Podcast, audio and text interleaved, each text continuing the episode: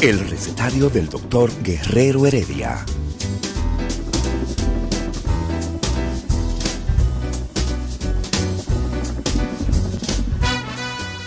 Una respuesta para cada pregunta. Una receta para cada problema. Ven a nuestra propuesta radial, amena, diversa y solidaria. Con alto sentido humano y profesional.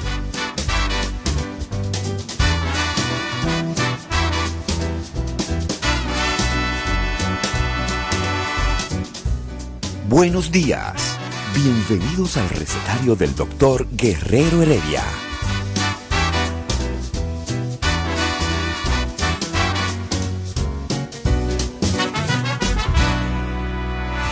El recetario del doctor Guerrero Heredia. Eso, buenos días, queridos teleoyentes y televidentes. Estamos en su recetario del doctor Guerrero Heredia. Y hoy es jueves, último jueves de mes. Jueves hablan los cirujanos. Y como los últimos jueves de cada mes, se habla de cirugía oral. Le habla el doctor Guillermo Santana. Y hoy tenemos plato fuerte. Hoy tenemos a dos doctores especialistas en el área de cirugía bucomaxilofacial. Tenemos al doctor Víctor Peña Guzmán y a la doctora Indira Toribio. Y además nos acompaña como está toda la semana, nuestro querido amigo Pedro Ángel, que él se dice que es el super divo, hasta tiene un gorrito. El divo de la salud, que le da caché a este programa cada vez que vengo. Y eh, realmente el super divo de la salud tiene, formalmente nos entregó este periódico, se llama Resumen de Salud, que después va a hablar un poquito de una cápsula que tiene médica y de salud por aquí. Eh, la doctora Indira Toribio de Peña es egresada de la Universidad Pontificia, o sea, de la Pucamaima, eh, Pontificia Universidad Católica Madre y Maestra. Es especialista en cirugía bucomaxilofacial del Hospital Docente Universitario Dr. Darío Contreras en el 2018. Tiene un fellowship en rinología y cirugía facial en el Hospital Ángeles Puebla, México. También es docente universitaria en pregrado y posgrado de la Pucamaima, Santo Domingo, Santiago. Campus Santo Domingo. Santo Domingo. Actualmente desarrolla su consulta privada en Aesthetic Med, Grupo Dental Amos y en el Hospital Darío Contreras.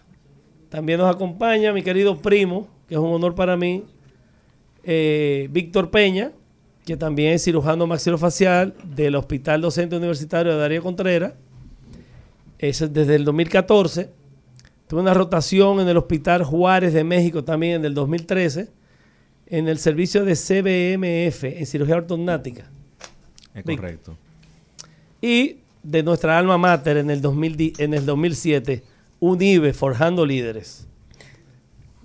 Advierto, son esposos para que la audiencia no caiga en gancho como yo, que vine de sabrosón a piropear esa hermosa médico que trajo usted. Así que no caiga en gancho, ya yo cogí mi boche de ese marido. Mira, eh, Indira, eh, saluden.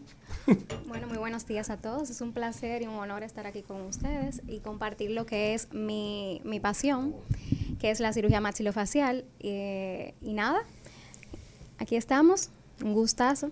Víctor, qué bueno que vinieron aquí. Para mí es un honor tenerlo y, eh, realmente es la primera vez que Indira viene a nuestro programa eh, con temas interesantísimos de su, su, especialidad que está trabajando con, con mucho arte y mucho cariño. Eh, de verdad que sí. Gracias por venir, Víctor.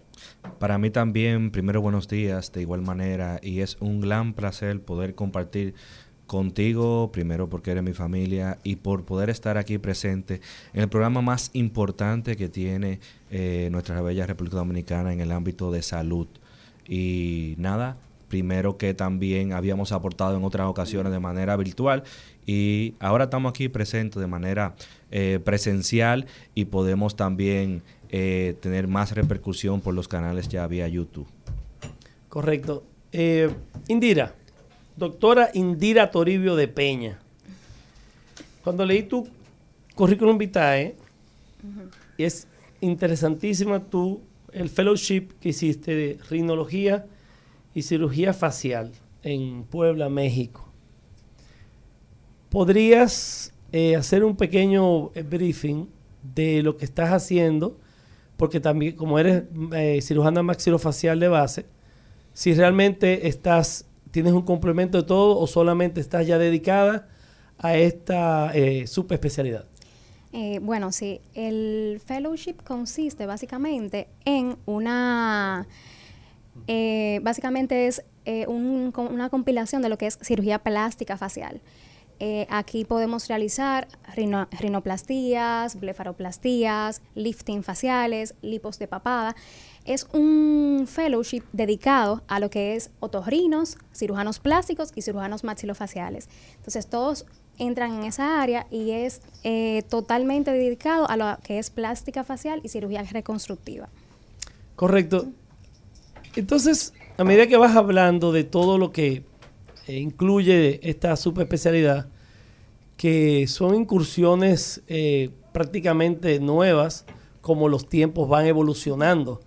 Realmente, y entiendo muy claramente y por lógica, que los cirujanos maxilofaciales en nuestro país eh, están muy como catalogados como lo que sacan los cordales, los terceros molares, las muelas del juicio.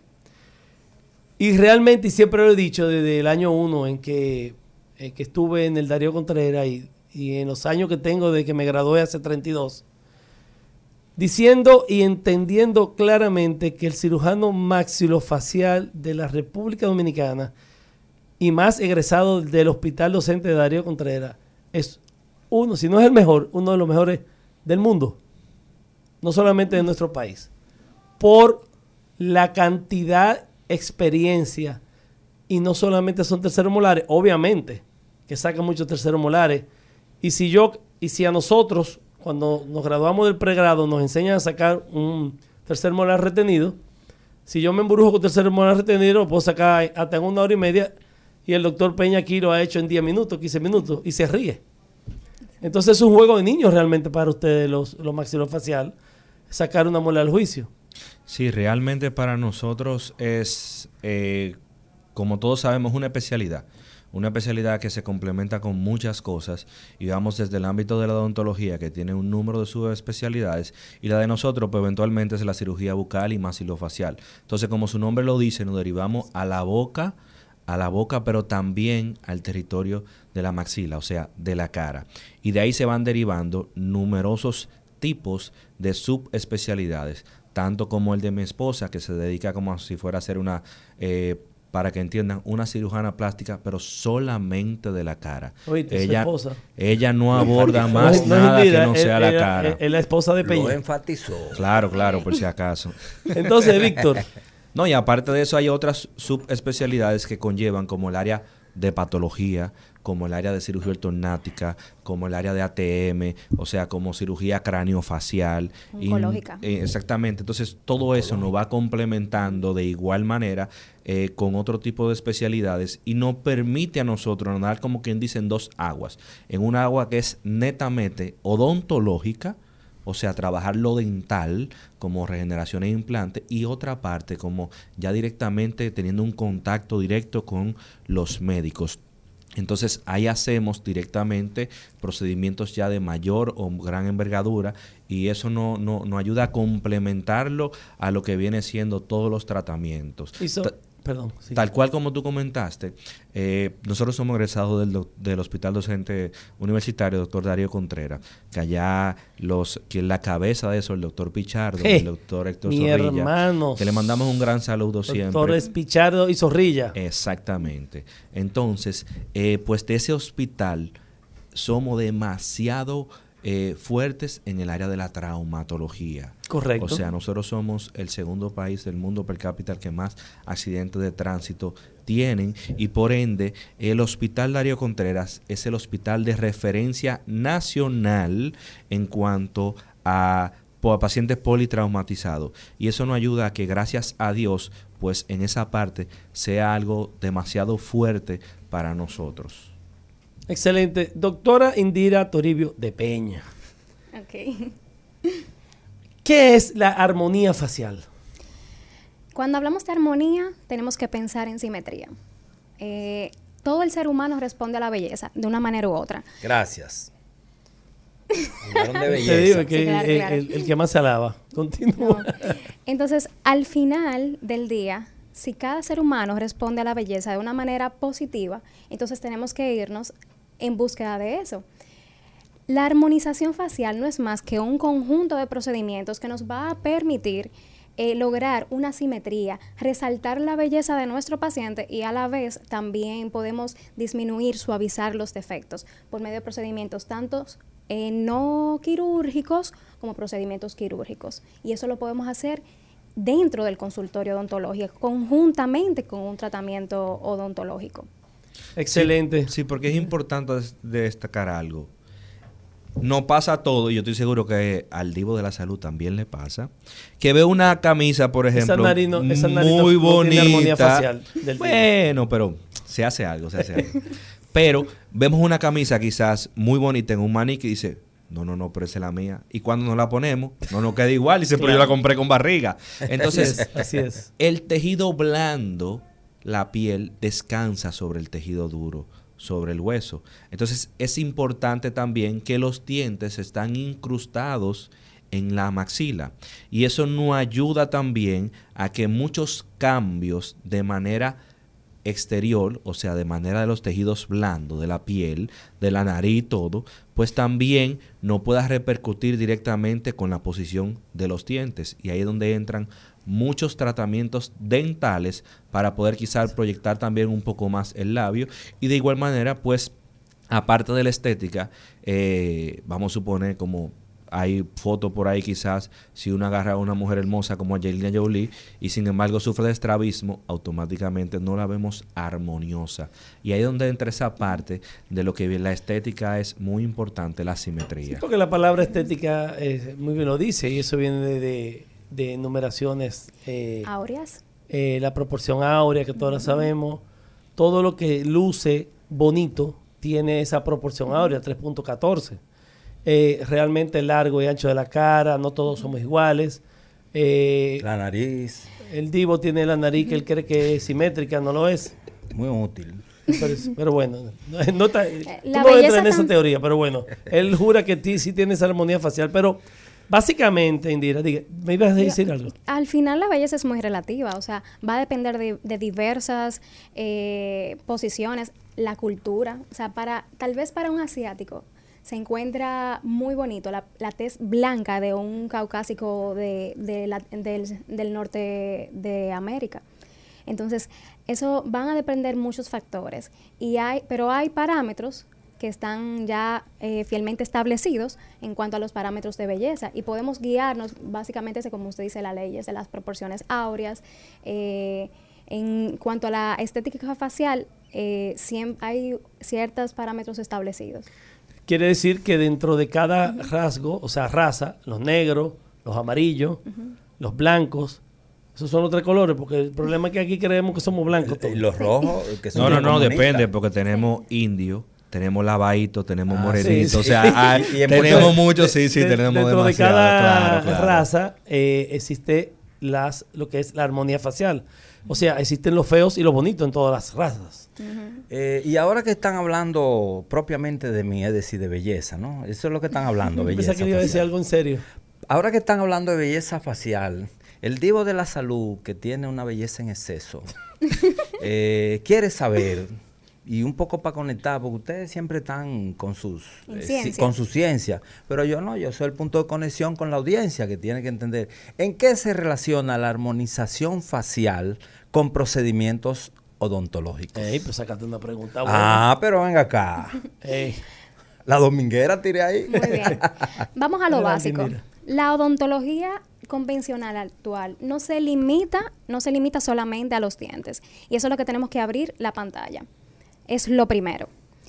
El odontólogo actual valora de manera integral lo que es todo el macizo facial. Estamos hablando de esqueleto, estamos hablando de músculos, estamos hablando de glándulas, estamos hablando de todo el- componente que permite que f- exista la función de la deglución, de la fonación, de la respiración y también de la expresión facial. ¿Ok? Que es súper importante. Ahora bien, ¿cómo se complementarían estos procedimientos dentro del consultorio odontológico? Usted, el doctor eh, Santana, realiza una prótesis en el sector anterior, bien bonita, hermosa, los dientes quedaron bien simétricos. O, pero la paciente tiene una sonrisa gingival, muestra mucha encía. Entonces tenemos que evaluar, es indispensable ya irse un poquito más allá y ver cómo podemos ayudar al paciente a quedar mejor, no solamente en los dientes, sino igual logrando una armonía facial por medio de otros procedimientos. Y tenemos que saber cuáles son esos otros procedimientos para poder proponérselos a nuestros pacientes. Ok. O sea, quiere decir, según lo que me estás diciendo, que un paciente con sonrisa gingival, esto quiere decir, para que entienda el público, lo que cuando se ríe enseñan todos los dientes con toda la encía. La sonrisa del caballo. Wow, y eso. Entonces, que a muchas personas no les gusta, inclusive hasta es un problema para los rehabilitadores estéticos cuando se trata de diseño de sonrisa. Quiere decir que podemos bajar a través de procedimientos eh, de lo que usted está haciendo eh, con el, el nivel de la, del labio para que se vean menos las encías. Por supuesto. Ajá, ¿y cómo se hace eso? O sea, la, la encía se regó. Yo, yo sé de gente que sonríe, como dice el doctor, y se le ve mucho Por ejemplo, la ríete. ¿eh? Ríete. La mía es perfecta. Enséñame. Tú, él, él no enseña nada de encías. Exacto. ah. Yo enseño parte de las encías. No, nada, para nada. Algo. Usted estuvo donde la doctora Peña. No, todavía. Pero vamos para Usted allá. no enseña nada. La doctora Peña enseña, eh, de Peña enseña un poquito más y el doctor Peña también. Pero hay personas que enseñan mucho, o sea, depende del biotipo realmente. Y eso se corrige. Sí, tiene soluciones tanto quirúrgicas, quirúrgicas como no quirúrgicas. Pero, Indira, me preocupa, vuelvo a reincidir en, la misma, en el mismo comentario, de, de- pa- quizás es lo que me interesa que mi área. Eh, y realmente se pueden realizar, o se de- ya entiendo, que se deben realizar en conjunto con tu especialidad cuando se va a hacer una rehabilitación que incluya este diseño de sonrisa completo, o sea, carillas, eh, eh, este, plastía de encías, Por eh, supuesto. etcétera.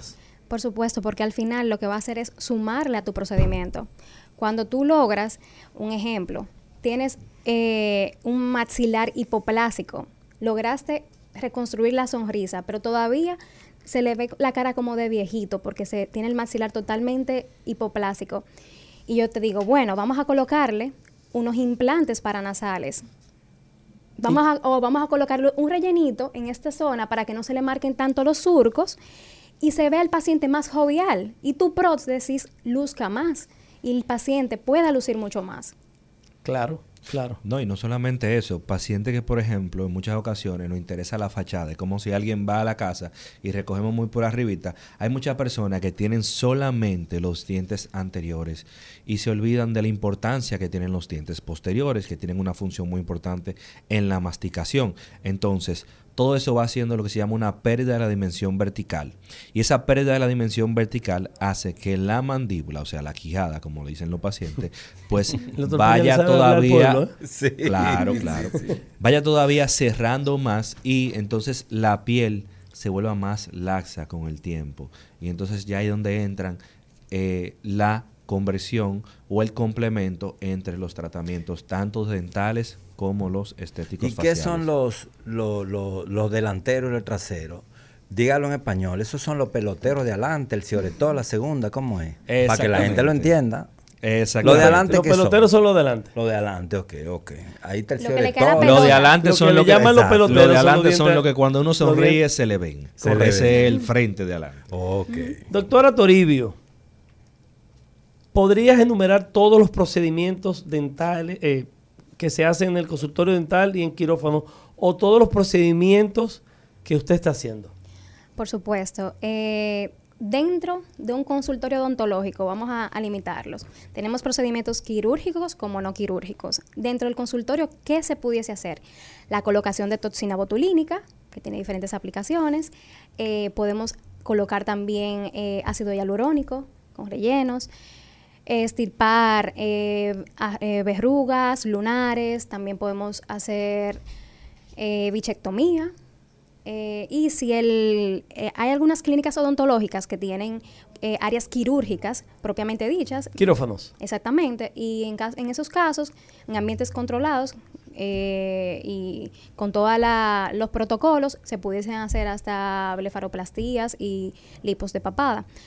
¿Qué otros procedimientos le podemos sumar, pero ya que no son ni pertenecen al, consultorio odontológico, sino que pasarían a un quirófano propiamente dicho? Está lo que es un lifting facial o ritidectomía. Está lo que es eh, una rinoplastía, por ejemplo, un lifting frontal, un levantamiento de cejas. Eh, existen una infinidad de procedimientos que permiten al paciente no solamente lograr simetría, vuelvo y caigo en la simetría, sino también mantenerse o llegar a ciertas edades de la mejor manera. Disculpa que te interrumpa, porque lo que pasa es que tú has dicho muchas palabritas ahí que la gente como que no se queda como en Babilonia.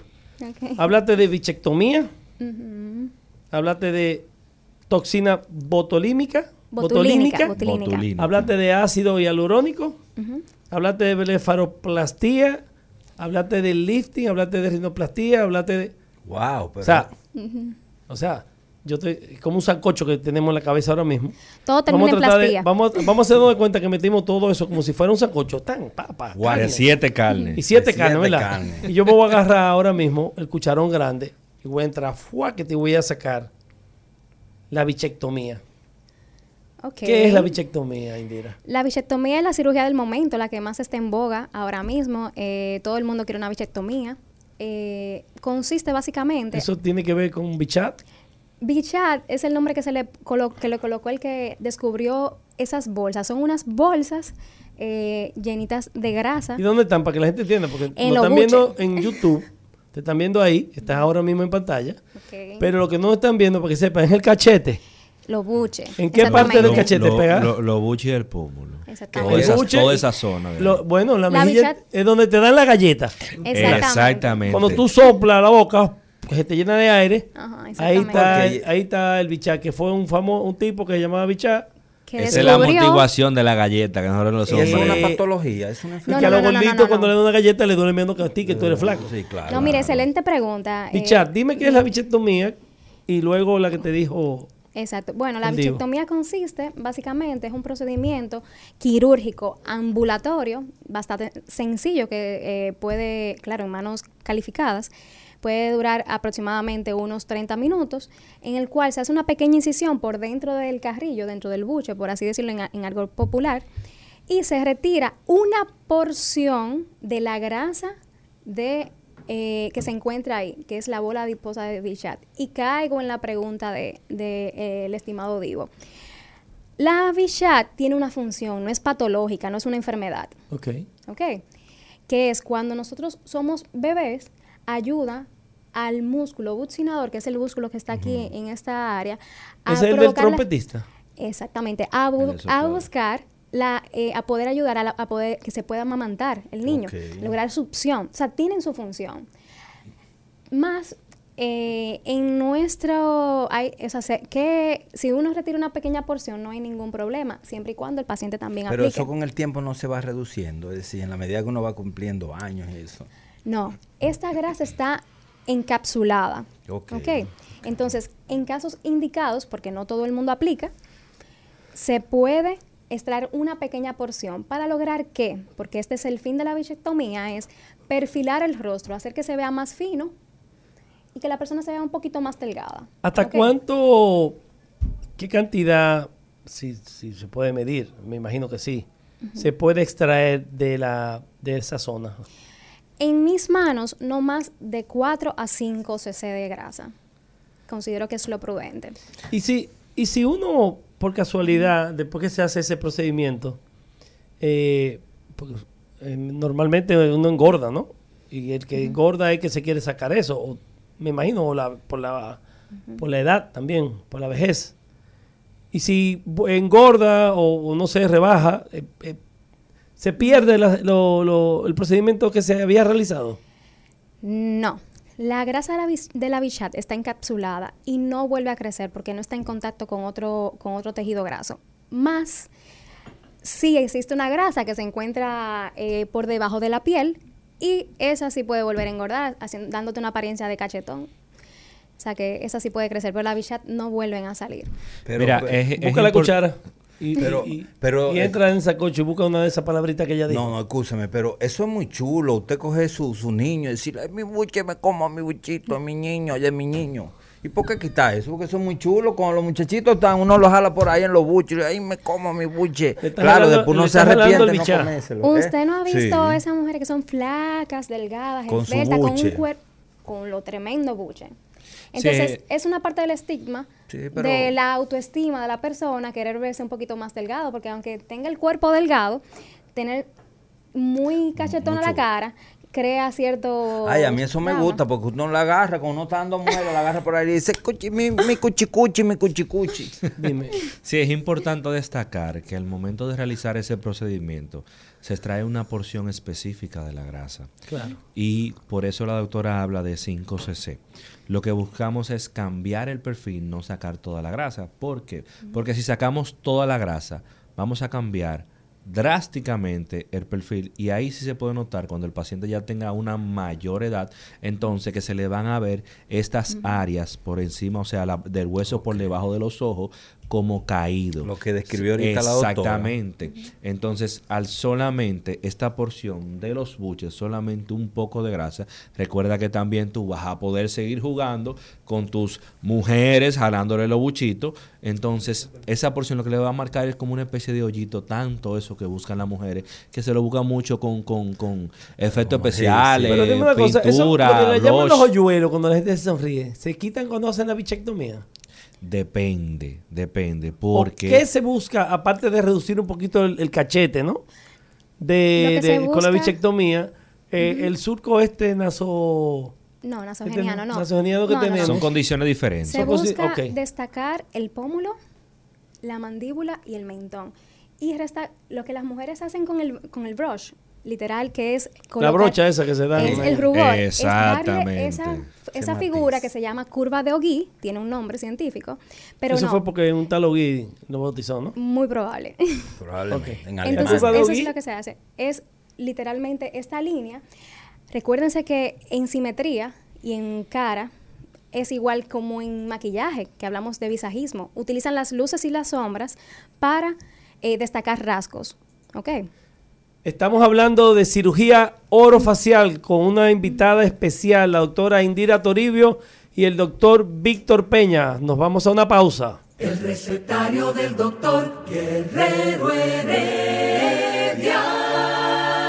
Continuamos con este jueves de cirujanos con plato fuerte. La doctora Indira Toribio de Peña y el doctor Víctor Peña y nuestro coanfitrión Pedro Ángel. El divo de la salud.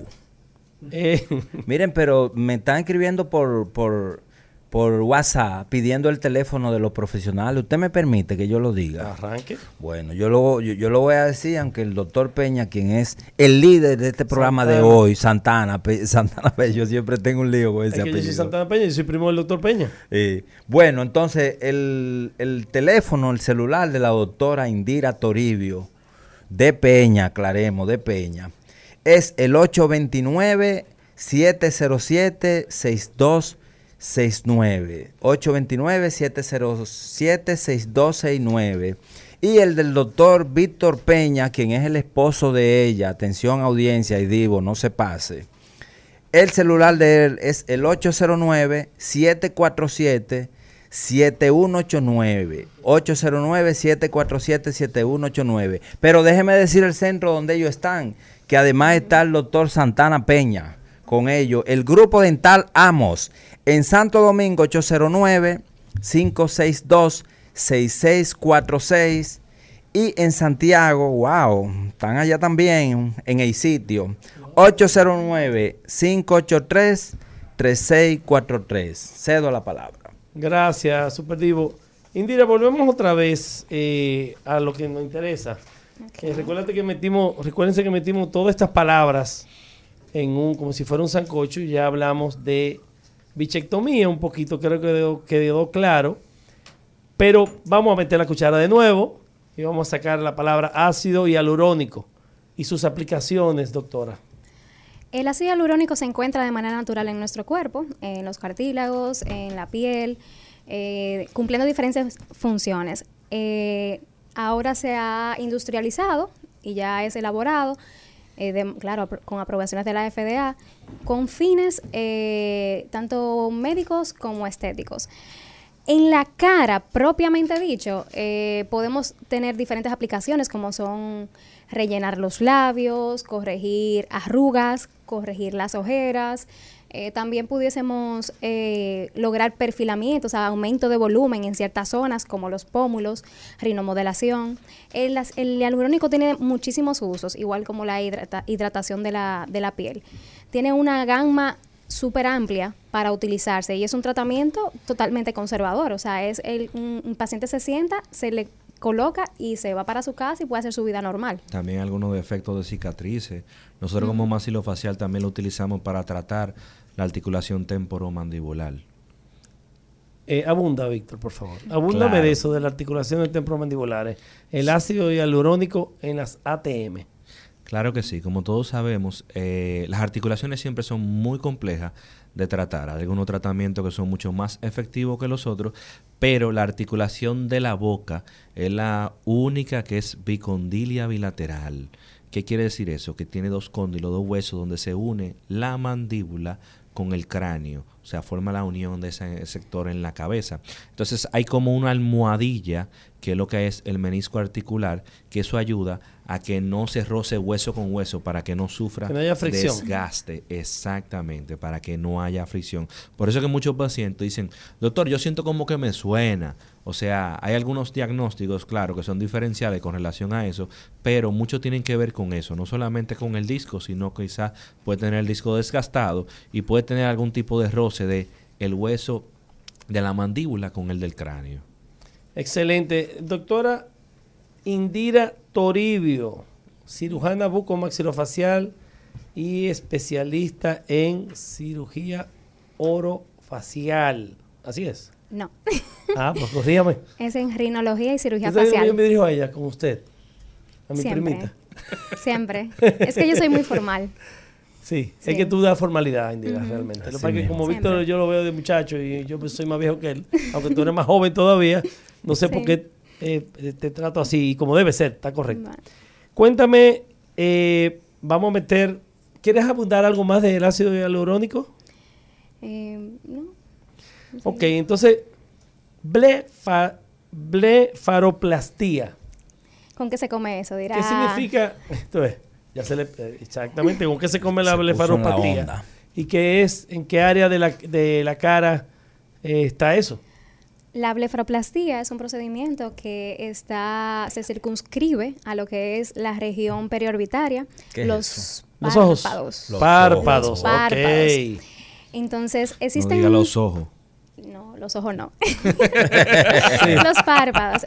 Existen diferentes patologías que, se, acreditan a los párpados, como son la dermatocalasia, que consiste en el exceso de piel en el párpado superior, eh, también la herniación de las bolsas. ¿La qué? Herniación, que se sale la grasita de la de la de, arriba, de, abajo. de aquí de los párpados. Una grasita que tenemos aquí en los párpados. la, gente, le dicen, "Usted no está durmiendo bien, como se está como hinchando esa parte de los ojos." la, la, la cosa de gallina? No, es otra cosa. No, eso es otra cosa, ya se pliegues de la piel. Y, lo primero que usted dijo, el párpado de arriba, eso es lo que tiene Leonel. Exactamente. Que se le está cayendo para que la gente lo entienda, ¿no? El que tiene un... Eh, toda, Leonel Fernández, claro. Ah, el expresidente, ok. Tiene exceso de piel, entonces eso se retira por medio de un procedimiento ambulatorio también, eh, conjuntamente con una sedación. Eh, igual como se puede eliminar la grasa, de las bolsas o reposicionarlas.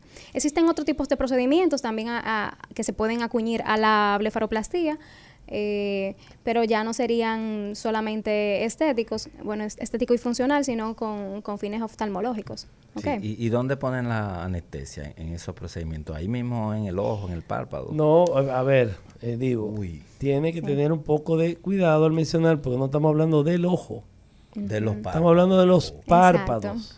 Entonces, Ella ¿dónde es cirujana ¿eh? de facial, de la piel. Los ojos son los oftalmólogos, aunque en los últimos tiempos los oftalmólogos también están haciendo blefaropatía, creo, Claro. ¿no? Sí, existe una Correcto, subespecialidad Pero, eh, oftalmológica. eh, hay que tener un poquito de- del manejo porque realmente ella no entra a los, al ojo. Es el ojo especial- especialmente de la especialidad del oftalmólogo que tienen muchísimas subespecialidades de esa área de ahí. Esa pertenecería a la oculoplastia. Eh, serían la, esas... Que ya son los que no es lo que es ella. Exactamente. Entonces quiere decir que si está, eh, por ejemplo, yo tengo un primo que tiene un, como una bolita en el párpado inferior. Y me- sobre la pregunta que acaba de hacer el Divo, eh, la anestesia hay que, eh, eh, en que se coloca, se va al oftálmico e intra, extrafacial, o sea, Ok. Todos los procedimientos de mi parte manejados en los ojos, como es un área muy sensible, yo voy a tocarte e inmediatamente tú me volteas la cara. Como es un área muy sensible, entonces yo los realizo bajo sedación. ¿Qué es la sedación? Es conjuntamente con un amo la sedación. yo también. Con un anestesiólogo eh, te coloca una vía, lo canaliza, una canalización, y pasan medicamentos que van a permitir que el paciente se relaje, que el paciente no recuerde las molestias del procedimiento quirúrgico. Conjuntamente con una anestesia local. Entonces ya el paciente está sedado, se le coloca anestesia en la región a operar. Y para que entienda el super divo, eh, y yo mencioné que amo la sedación, la mayoría de las personas entienden que cuando le hablan de sedación es anestesia general. Y en la anestesia general no existe. Y, y es como dormir un poco, es como dormir o sea, un poco, ¿no? hay una confusión, porque dice, ay, anestesia general, no, que no, que no es anestesia general. Y es una cosa, es dormir el consciente. A ver, cuando nosotros dormimos o hacemos siesta, está descansando el consciente. El subconsciente, desde que nacemos, al igual que el corazón, arranca a trabajar hasta que nos morimos. Entonces, ¿qué es lo que hace la sedación? Duerme el consciente. El subconsciente siempre está ahí. El paciente no está durmiendo, se puede echar una dormida, pero siempre está pendiente a lo lejos de su cirujano o del anestesiólogo que está en el momento. Y como muy bien dijo la doctora Indira, se hace la sedación porque el paciente no se va a recordar de lo que sucedió, pero se hace anestesia infiltrativa.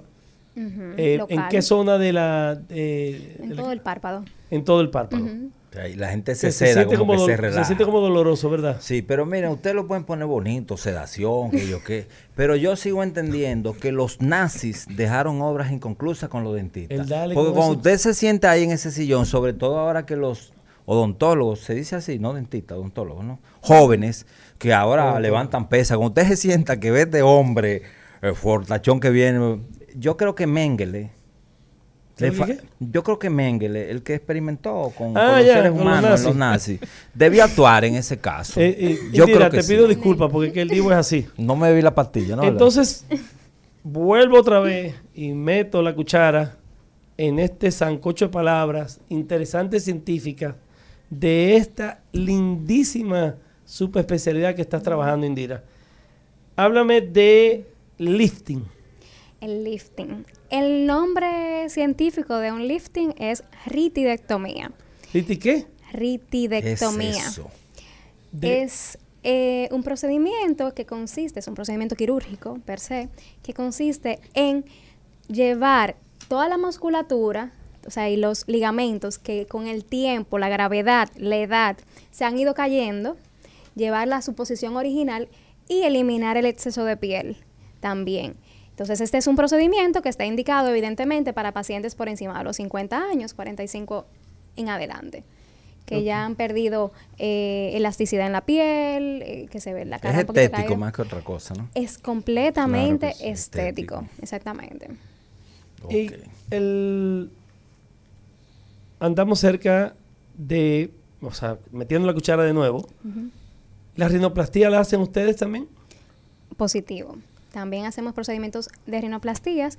Eh, bueno, tan sencillo. Nosotros resolvemos fracturas nasales, resolvemos eh, como maxilo eh, fracturas de órbita con la, nariz, con los maxilares. ¿Por qué no una nariz? Pero la parte estética, no funcional. Ambas. Siempre una rinoplastía tiene, tiene fines funcionales como estéticos. Nunca nos limitamos a solamente ver lo bonito, porque si es bonita y no respira, entonces no estamos en nada. o sea, no tiene sentido. Y, a medida que ibas hablando, Indira, eh, me recordé, o me recuerdo, me llega a la memoria, en los 80, eh, alguien muy famoso, Michael Jackson y su hermana, eh, que siendo con rasgos faciales armónicos, largo y ancho de cara, largo y ancho de sus dientes, línea bipupilar y orejas, de repente se pone la nariz muy finita. Y yo nunca, algo personal, yo nunca vi que Michael Jackson se viera estético. O en su momento, a medida que fue transformándose, le fueron cambiando otros rasgos de la cara que pudiera verse armónico. Pero, por ejemplo, su hermana eh, no era la Toya, era la otra. Janet, Jackson. Sí que nunca le pude ver, o sea, si se buscan, si se van a fotos de ella, yo nunca vi su nariz estética con, en armonía facial. Sin embargo, en un principio, si se van viendo la transformación que se hizo en Michael Jackson, se veía mal y al final como que se veía mejor. Entiendo o tú entiendes, Indira, que le hicieron algunos otros eh, procedimientos para ir haciendo esa proporción áurea, ya que le quitan la nariz, al tener la nariz eh, armónica con su largo y ancho de cara, de repente pueden ir variando alguna cosa como la que ya has hablado de, la bichectomía, todas estas cosas. Yo tengo una filosofía que la mejor cirugía que se hace es la que no se nota. Mientras trabajemos en destacar su belleza natural y mantenernos fiel a lo que es eh, la estética de nuestro paciente, mejorando rasgos sin cambiarlos a totalidad, es lo mejor. ¿Qué pasó con, Michael Jackson? Número uno, Michael Jackson sufría de lo que se llama un, un trastorno dismórfico. ¿Qué es eso? Es cuando las personas se ven en el espejo y siempre ven algún defecto, siempre ven algo mal. Es natural usted sentir que algo no está bien y, y lo podemos arreglar, pero ya cuando tú siempre encuentras algo una cosa tras de la otra, entonces, entonces hay un problema de base. ¿Eso es similar eh, o las personas anoréxicas o bulímicas tienen ese trastorno, doctora? Son diferentes patologías a nivel eh, psiquiátrico, pero eh, van por la misma línea porque tienen que ver que cómo uno se ve frente al espejo. Correcto. Entonces, volviendo al, caso de, Michael Jackson, Víctor, dime. No, que es importante también eh, destacar que es lo que pasa muchas veces cuando nos llega a nosotros quizás un procedimiento realizado por otro médico. No es por, em, vamos a decir, por desacreditar el médico ni nada, sino es que uno mismo, si uno no hace el mejor procedimiento, pues los tejidos van reaccionando de manera diferente. Entonces en muchas ocasiones queremos hacer lo que debería de realizarse y los resultados al final no van a ser lo que uno quiere o lo que uno busca. Por eso de primera instancia lo que se busca es hacer cambios importantes pero con procedimientos mínimos. Excelente. A ver, y me llega a, mi cabeza el tema de al tú estar, usted está hablando y, y hacer tanta redundancia lo que es la proporción áurea y lo que es estética. Y me voy al cuerpo, lo que en su normalidad para una mujer, las medidas son 90, 60, 90 en nuestro país y en mucha parte del mundo, pero específicamente en nuestro país. Eh, y sobre todo muchas que le llaman superdivas que están en la televisión, tienen 270, 40, 400 abajo y no, o sea, y realmente al, dominicano, nosotros, para no, para no, excluirme, nos gusta eso. O sea, nos gusta y lo ven estético. ¿O cómo es que lo ven? Porque también no hacen la misma armonía con muchas que estoy viendo en la armonía dentofacial. O sea, no tiene una ergonometría y un largo ancho de los dientes como son. Entonces, le pregunto a cualquiera de los dos, o a ti, eh, Indira, que estás en esa área. Me imagino que te han llegado pacientes y dicen, yo quiero que me ponga los labios grandísimos, yo quiero que me ponga así. Cuéntame, Indira. La gran diferencia está en que el cuerpo se puede esconder, la cara no. La cara es tu carta de presentación y una vez invadimos el tejido de, de la cara y hacemos un cambio muy drástico, no hay vuelta atrás. Y se nota mucho. ¿no? Entonces, hay cosas que son de modas. Los labios rusos, que son unos labios eh, súper prominentes, que, eh, muy voluptuosos. El, el Foxy Eyes. Foxy Eyes es, viene de lobo, de, de lobo y le ponen las cejas un poquito más elevadas de la cuenta. Son modas. Así como en los 90 las cejas finitas estaban de modas. Entonces, por eso tenemos que quedarnos y acogernos a la belleza de nuestro paciente y buscar la manera de lograr resaltarla, no cambiarla. Siempre vamos a encontrar una paciente, como usted dice, que me dice, no, no, no, doctora, si no se nota, no me lo haga. Pues yo prefiero que quede inconforme a hacer algo que luego, en cinco años, la paciente se sienta mal. Sí, mira, por ahí por las redes sociales hay una foto eh, que es como si fuera un meme, donde hay en una tribu un hombre que tiene una barriga extremadamente grande y la etiqueta de la foto es que dice que realmente el hombre elegante es el más gordo, o sea, el que tenga la barriga más prominente. Entonces, sí, no, en realidad, quizás estamos en una tribu diferente. Pero, es. pero, pero es importante eso de que cada paciente se trata, se trata de manera diferente, se diagnostica de manera diferente. Y no siempre, aunque dominemos una técnica quirúrgica, no todos los pacientes se le deben de hacer lo mismo. Y por eso que quizás, eh, eh, respondiendo a tu pregunta inicial, pues mayormente las mujeres son las que se someten a procedimientos quirúrgicos estéticos, aunque hoy en día también hay una competencia alta por los hombres. Eh, pero también pues muchas veces están iguales y hasta cierto punto se ve bien como hay otro eh, que ya eh, por la fisionomía corporal los resultados entonces no son agradables a la vista independientemente de que quizás se sienta o no se sienta esa persona eh, con un nivel de autoestima alto o elevado pero quizás como dice la doctora pues eh, esa moda puede ser pasajera y ya luego se lo puede retirar. ¿Qué es lo que pasa con muchas pacientes que se inyectan biopolímero, luego Eso, se la quieren retirar y lamentablemente siempre eh, hay que dejar eh, gran parte de los biopolímeros? Eso es interesante, eh, abundar un poquito en eso, pero eh, en, mi consulta siempre llevan fotos, hay, hay- sobre todo las mujeres. Yo quiero lucir así. Y yo digo, ¡buah! Diente de chicle, diente Sobre- de chicle. No, o sea, no, no, no, me traen fotos de, de- de- de sonrisas bonitas, o sea, pero de repente me traen una foto de, de Julia Roberts, por ejemplo, o, o de, o de cualquiera de esas personas famosas que tienen sonrisas espectaculares, pero cada, cada cosa va con su biotipo. Pero de repente me llega una paciente que se parece a Miss Piggy, porque le metieron que si ácido hialurónico, le metieron toda la cuestión se metió, ¿entiendes? ¿Cómo yo logro poner unos, los peloteros, como dice el Divo, de manera armónica? Armónica. Porque se sonríe y no me va a hacer la armonía facial, la, la armonía dentofacial, lo que es armonía, o sea, la sonrisa que es, vamos a llamarle cóncava hacia arriba, va de la misma manera armónica con tu mandíbula, con el cráneo, con todo. De hecho, ustedes se pueden dar cuenta en pacientes que andan en la calle y tienen sonrisa, ni siquiera se ríen y parece que están tristes.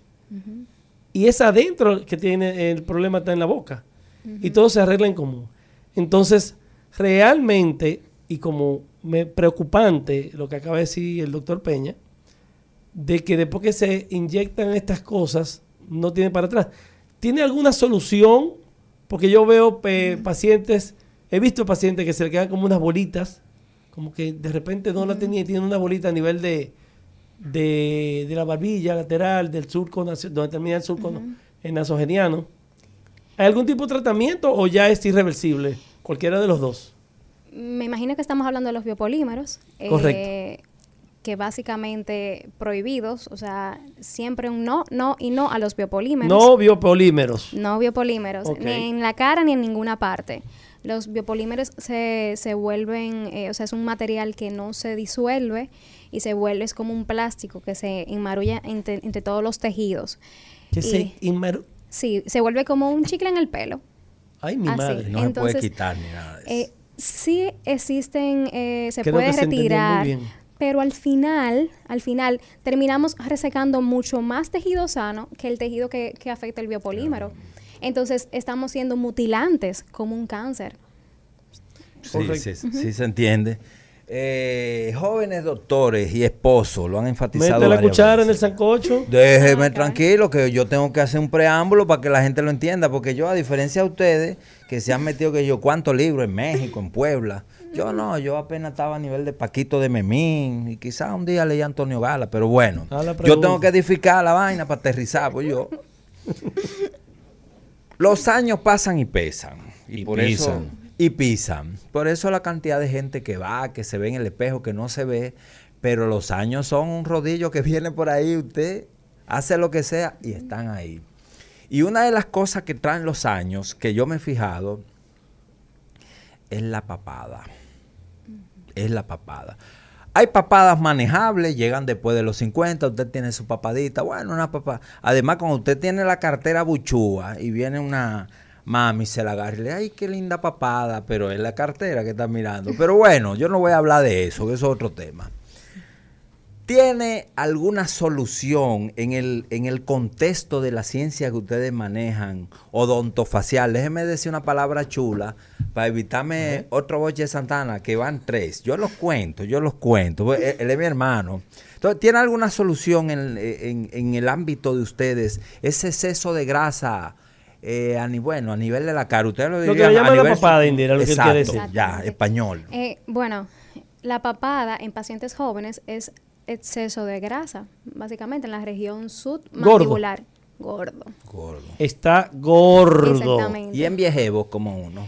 En viejevos, entonces hay diferentes factores que no se limitarían simplemente a una lipo de papada. Porque con el tiempo, como usted dice, la gravedad, la piel se vuelve más elástica y se vuelve, como le dicen, eh, el cuello de lagarto, Sí, sí. Que se ven como unas bandas, se llama, eso se llama bandas pla- platismales. El músculo del cuello también se abre y se distiende. Entonces, simplemente con yo entrar una cánula y eliminar la grasa, no voy a lograr ninguna solución porque yo tengo exceso de piel y tengo el músculo abierto completamente. Ok. Entonces, hay diferentes procedimientos para resolutar eso, como son una platismoplastía del platisma, el músculo del cuello, donde se cierra, y Eh, también eh, trata de explicar ese músculo que acabas de mencionar, que es del cuello. el músculo platisma es el músculo más superficial del cuello, se llama ocutáneo del cuello, y va desde la, aquí la Estamos eh, hablando, ella clavícula, está me- eh, exactamente. poniéndose la mano en el Clavícula. donde en la clavícula, en el frente, en el pecho, señores. Ajá. Y va hacia arriba, hacia la hasta la mandíbula. mandíbula. Exactamente. Exactamente. Ese es ese músculo. Ese es ese Continúa. músculo. Y con el tiempo se puede abrir. O sea, con la edad, con el tiempo. Entonces, hay No, que hacer como como es un normal- corcel. Es el procedimiento. Cerrarlo como un corcel. Eso es una platismoplastía. Sumado a eliminar el exceso de piel, porque yo no hago nada con cerrar, quitar la grasa y Eso, quedar eso el tenguelente. Meramente quirúrgico. Es conjuntamente sería con un lifting, se, se quitaría el exceso de piel. Incluso no ambulatorio. Mm, No, con, o sea, en quirófano. Quirúrgico, Ok. eh, Y no quería decirle, eso es parte de la importancia también de poder estar en un peso. Porque nosotros siempre estamos todos los años, to- o sea, todos los días estamos a dieta y siempre comenzamos el lunes. Entonces, el engordar, rebajar, engordar, rebajar, es lo que hace también que esa porción pues realmente eh, sea un poco mu- o mucho más flácida. Estamos con este súper tema de eh, interesantísimo tema que han traído los doctores, eh, la doctora Toribio y el doctor Peña, de cirugía orofacial.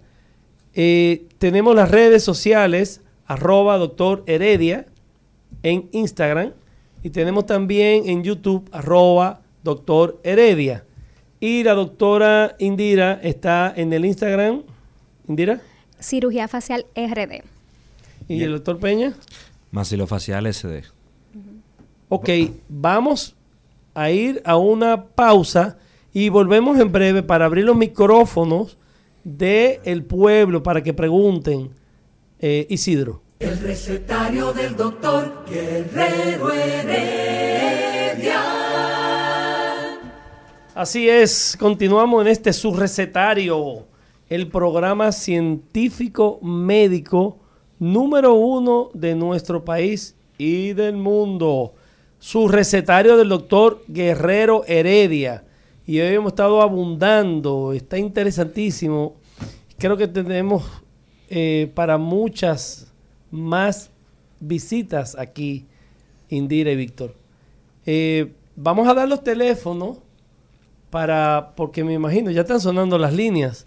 Para Santo Domingo, el teléfono acá es el 809-682-9850. Repito, 809-682-9850. Y tenemos una línea internacional que es el 1, obvio, 833-380-0062. Repito, internacional 1-833-380-0062.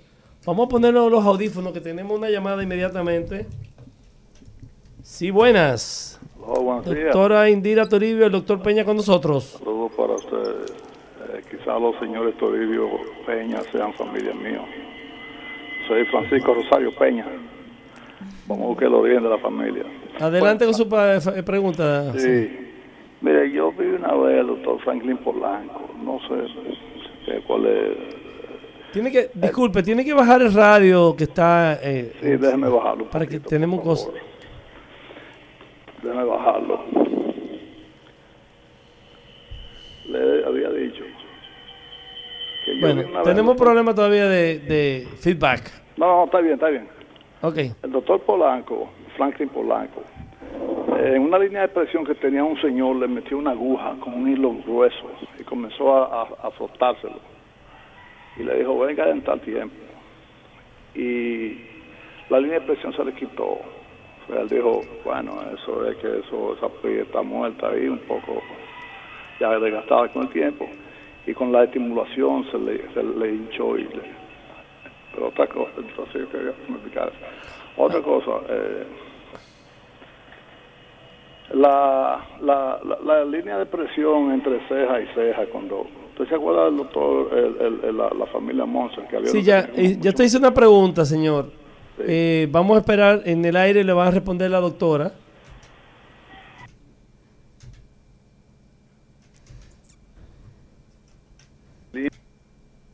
Doctora Toribio.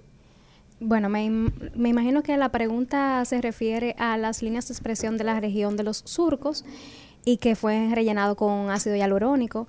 Él habló de un hilo y en caso de haber hablado de hilos tensores, eh, tienen sus indicaciones personalmente. En, en mi práctica no los, no los utilizo eh, por diversas reacciones a cuerpos extraños que pueden eh, sopesar, pero las arrugas del entrecejo que él habló se pueden solucionar muy fácilmente con la colocación de toxina botulínica, en, eh, eh, popularmente eh, la marca comercial más popular es Botox, pero el, El nom- famoso Botox. Exactamente, Exactamente. pero es toxina botulínica, el componente.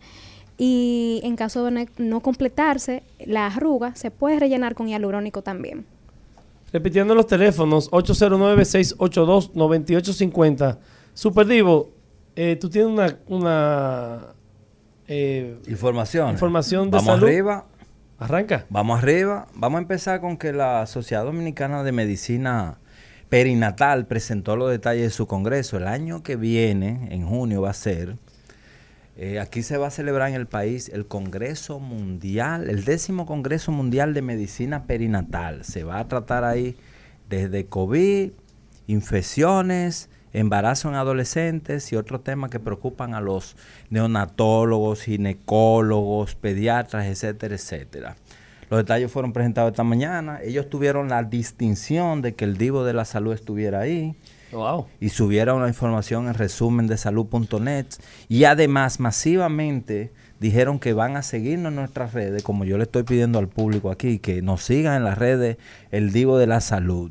Tenemos otra información, ustedes saben que hay un bollo, hay que decirlo en español, entre el Colegio Médico y las ARS. Hay un supuesto acuerdo para mejorar los honorarios de ustedes, los médicos, que viven gritando muchísimo. Todavía los odontólogos no están metidos ahí. Ah, no están ahí. Los médicos son los que están pues póngase para eso, la nueva presidenta. nosotros no estamos peleando con las ARS, la, solo médicos. La, presidenta, bueno, la reelecta presidenta. Eh, especifica bien que son los médicos que están embrujados con la ARS. Los odontólogos no tienen problema con la ARS todavía. Ustedes ustedes necesitan un Waldo ahí para que eche pleito. Porque Waldo vive peleando con las ARS. una super presidente es la doctora Virginia Laureano. Reelecta presidente. No. Eh, no fue, ah, no, La doctora Virginia Laureano, primera vez que es presidente, aunque siempre estuvo en la directiva, es una super presidente y ha comenzado a hacer un trabajo ahí junto con el doctor John Padilla. Pero no es de eso que estamos hablando. Sigue con tu. Bueno, vamos, vamos, vamos. Pero tenía que especificarte eso. Vamos a dejar eso ahí. Pero lo que estaba diciendo, que hay un supuesto acuerdo para mejorar los honorarios de los médicos y eso lo reveló el Colegio Médico. Las ARS no han dicho, esta boca es mía. Es decir, no han dicho, sí hay acuerdo, no hay acuerdo. Bueno, ese es un bollo que hay. Hay, otro, hay otra información y es que los, la Asociación de Pacientes Renales, que afana mucho con el tema de la calidad de vida de los pacientes, sometió a, las, a la CISALRIL, la Superintendencia de Salud y Riesgos Laborales, eh, varios medicamentos y procedimientos a ser cubiertos. Se refieren propiamente a aquellos que tienen que ver con trasplantes.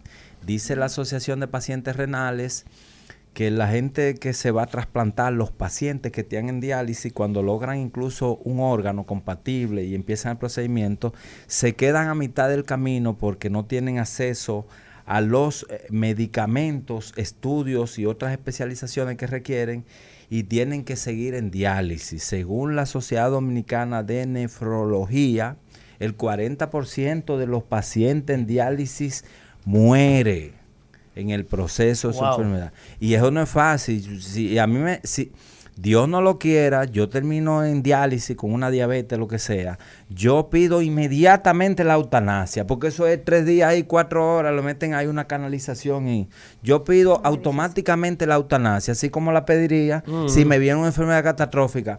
Porque yo soy pendejísimo, por eso que no quiero saber de ustedes, los yo soy pendejísimo. Miren, tenemos otra información, déjeme ver. ¿Qué más, Divo? Bueno, yo creo que eso es lo más importante. Para que sigamos aquí, porque estoy plato Sí, porque mira, interesante. Yo estuve revisando ahora en la pausa, Indira. Impresionante. Impresionante lo que son.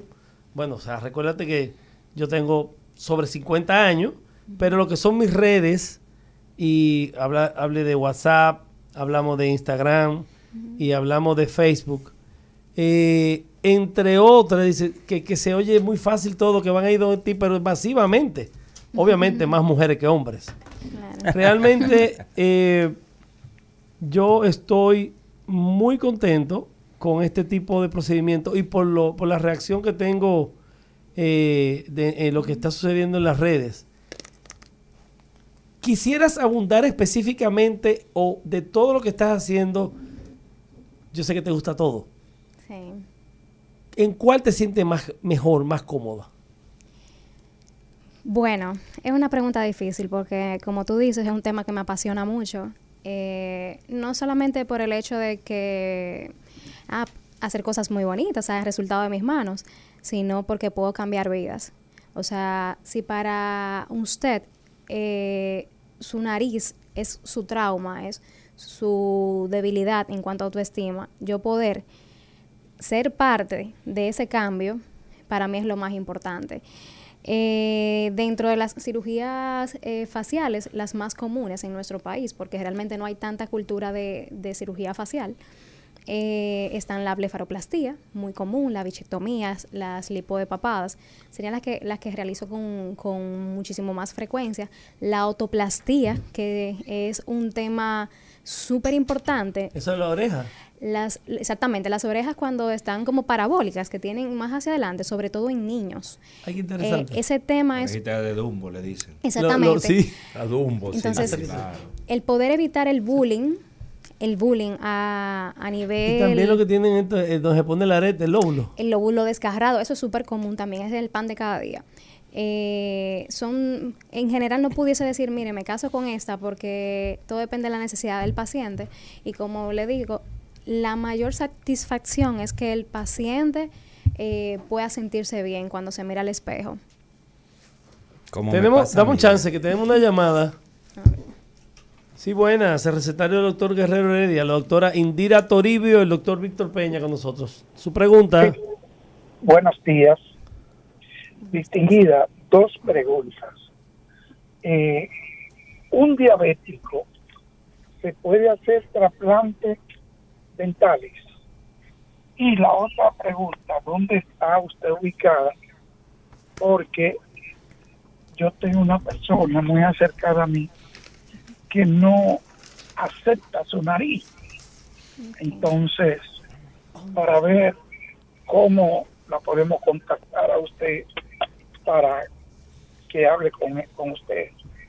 Déjeme dar los Ok, teléfonos. en el doctor. aire. Sí, antes de eso, creo que hay una pregunta que es el doctor Peña que la va a contestar, no la doctora Indira, que era si se puede hacer los trasplantes. Yo la puedo contestar también. Y luego tú vas a dar la información de dónde pueden hacer la consulta a la doctora, a los dos. Doctor Peña. Sí, es importante que sea parte del equipo que hacemos la doctora Toribio y yo. Y es que lo primero es que un diabético controlado se considera un paciente normal. Exacto. O sea, que no tiene ningún tipo de complicación. Ahora, ya cuando hay algún tipo de trastorno ya mayor específicamente, lo mandamos donde su médico de cabeza.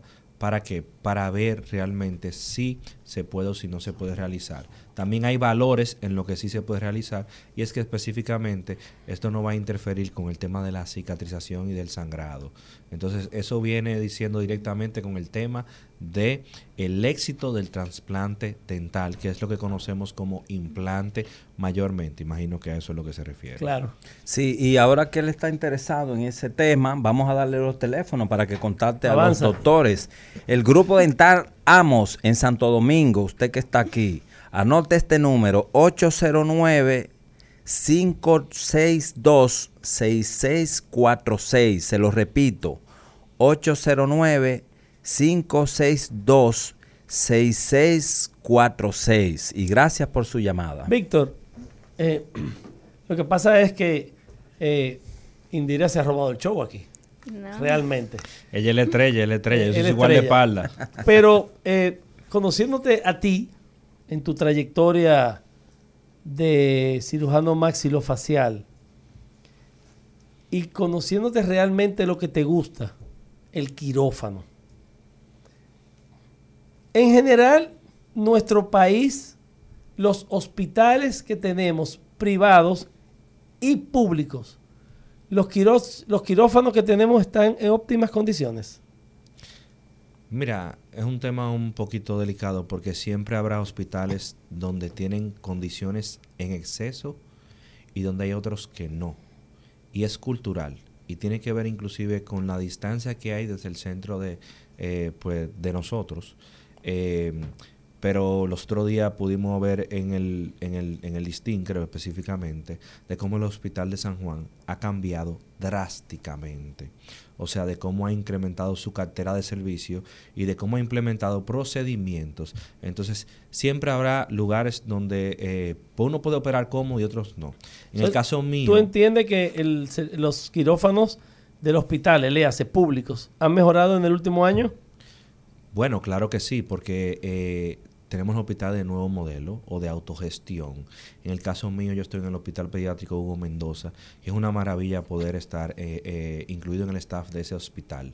Eh, como es un hospital pediátrico, pues eso me ayuda todavía a sentirme mucho más bien conmigo mismo, bien como profesional, porque estamos atendiendo a niños y devolviéndole salud a niños. Y hay todas las especialidades que tienen que ver y los niños se tratan de una manera, o sea, increíble en ese lugar, por cierto. Entonces, todos los hospitales eh, tienen, eh, eventualmente, no todos pueden contar como el HOMS o la Plaza de la Salud, pero todos los hospitales tienen sus fortalezas y eso hace que cada hospital sea como más específico en alguna área. Básicamente, eh, bueno, vamos a aprovechar esta llamada. eh, de- te interrumpo.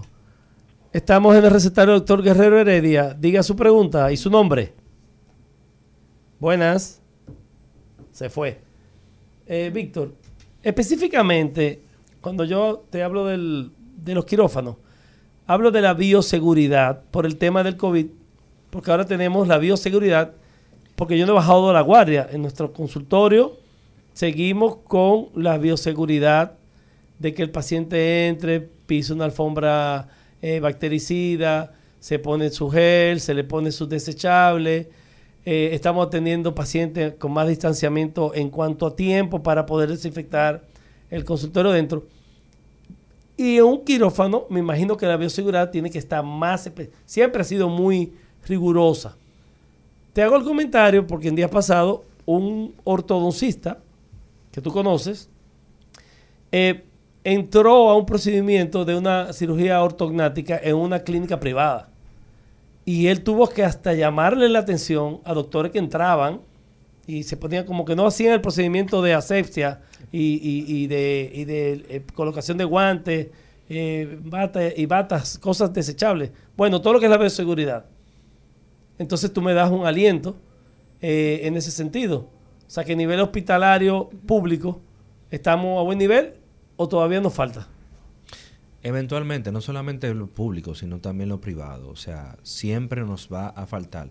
Si no vamos y nos medimos siempre eh, a lo bueno, que viene siendo en muchas cosas el ámbito internacional, pues estamos un poquito por debajo, pero se hace muy buen trabajo. Y la demostración de que se hace muy buen trabajo, independientemente de que eso es algo que tiene que ver con la bioética de cada doctor, entonces eh, aparte de la gerencia de cada centro de salud, que es muy importante, pero también la casuística o la cantidad de pacientes infectados directamente por un procedimiento quirúrgico es muy baja. Tenemos una llamada, disculpe doctor. Adelante, recetario del doctor Guerrero Heredia. Su nombre y su pregunta para los doctores. De rostro, es difícil en este país. Repita. Eh, de rostro para gente accidentada, gente que tenga problemas con quemadura, un trasplante de rostro como si es posible. Ok, en el aire. Doctora Toribio, un trasplante de rostro, o sea, de eso que si tienen quemadura, él especificó, pero si yo que veo muchas películas en, serie. Todavía en nuestro país no se, que se, hacen, eso es posible, cambiarse el rostro. Se han hecho trasplantes completos de rostro, creo que han habido como tres en el mundo solamente, pero en nuestro país todavía no se ha realizado. Se pueden hacer cirugías reconstructivas para pacientes quemados, eh, injertos de piel, eh, incluso nosotros trabajamos mucho con, con prótesis eh, personalizadas en la región facial para defectos óseos, pero trasplantes de un rostro per se todavía no se han realizado en nuestro país. Ese tipo de, cirugía que acaba de decir reconstructiva, eh, ¿podrías especificar básicamente eh, el procedimiento per se? Es que per se la palabrita de moda. Ajá. la cirugía reconstructiva está dedicada básicamente al paciente oncológico. Y politraumatizado y también. Politraumatizado. A nivel de la cara, el oncológico a nivel de la cara. Sí, recuerde que el, cáncer eh, eh, obliga a eliminar mucho tejido, tanto óseo como muscular, como eh, la piel, al igual que el trauma. O sea, o sea un accidentado. Un accidentado, mm. lastimosamente en el accidente perdió eh, un ojo, una parte del hueso del, del pómulo.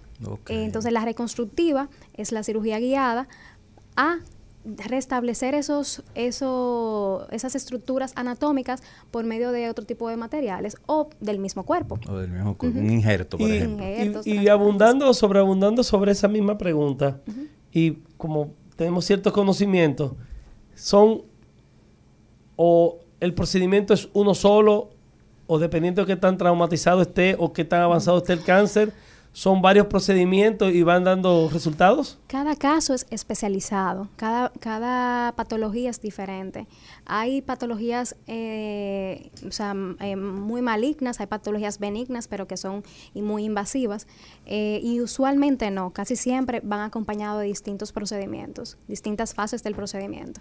Sí, el tema, por ejemplo, del cáncer en la región orofacial es que no simplemente es quité, hice la resecación del tumor, o sea, eliminé todo eso y ya. ¿Por qué? Porque como dijo la doctora, la cara no la podemos esconder. Entonces, es un factor eh, psicológico demasiado importante para verse bien y para sentirse bien, que es parte de la salud. Y de la terapia oncológica. Exactamente. Entonces, ese tipo de tratamiento siempre va eh, en juego con otros tipos de área, otros tipos de profesionales para tratar de llevar ese paciente a como se encontraba anteriormente. Déjame repetir eh, las redes sociales de los doctores. El doctor Víctor Peña está en arroba maxilofacial SD. Y la doctora Toribio está en arroba cirugía RD. Y estamos todos en arroba grupo dentamos corrido, no con la L. Grupo Dentamos. ¿Y dónde está ese grupo? Aquí en la capital, doctor. ¿En, la Lincoln es que está? No, está cerquita de aquí. Caminando llega en cinco minutos. La Rafael Augusto Sánchez, número 46, en el condominio Ana Judith, eh, local 101B. Pero usted está en Santiago también. También estamos en Santiago. en Santiago? En Santiago estamos en... Villa Olga. En Villa Olga. Ah, ok. Los riquitos, ahí que vienen los riquitos de Santiago. Eh, ¿Tú has ido por ahí? ¿Tú no conoces Santiago? Yo, yo, ¿Tú aguilucho? yo iba andando. Eso somos nosotros, somos aguiluchos, mijo. Los odio. Viste, tú estás oye, oye, no, no, no, Tú estás preso aquí, vivo. Yo soy aguilucha. pero aquí debe haber un liceísta, por lo menos. Tenemos otra llamada. ¿Y usted no es liceísta? Buenas. Buenas. el doctor Víctor Peña y la doctora Toribio. Eh, adelante con su pregunta. Muy, importante su programa, doctores. ¿Con quién hablo? Eh, yo eh, doctora Osoila Vargas, médico general. Yo quiero preguntarle sobre eh, las, eh, ¿cómo se llama? El entrecejo, la, la, entre las cejas, la, yo tengo 68 años. Lo que se frunce. Pero, ajá, 68 años, sí, pero tengo miedo a que se note tanto, porque yo no me he hecho nada, yo no me he inyectado nunca nada en la cara. Eh, esa, es su, esa es su pregunta, el miedo, ok. Ella le va a contestar en el aire. Indira. Bueno, todo ¿Que no tenga miedo? Eh, no, le voy a decir que todo lo que no se controla provoca ansiedad. Entonces, como no, no es usted misma que se va a inyectar, soy yo que le voy a poner yo no bonita. Sé lo que ella dijo. ¿eh? lo que ella acaba de decir? No sé lo que ella diga eso. Que todo lo que no se puede controlar provoca ansiedad y miedo. Entonces, es natural sentir miedo, pero si usted está en las eh, manos calificadas, no hay por qué temer. Bueno, le vamos a dar las gracias al doctor Víctor Peña y a la doctora Indira Toribio de Peña. Si tienen, tenemos un par de segundos para que se despidan. Y bueno, eh, en agenda para volver ambos, porque tenemos que sobreabundar mucho más en este fabuloso tema. Y al doctor Peña, eh, yo quiero que nos abunde lo que es la cirugía ortognática en otra entrevista más que tendremos. Despídanse. Bueno, pues muchísimas gracias. Esperamos realmente poder volver. Siempre cuentan con nuestro apoyo. Y a todos los, eh, tanto los audientes por radio o por YouTube, ahí tienes nuestras redes para que no solamente seguirnos, sino cualquier inquietud, estamos siempre para servirle con una bella sonrisa. Nos vemos mañana en este, su recetario del doctor Guerrero Heredia. El recetario del doctor Guerrero Heredia. Rumba 98.5, una emisora RCC Media.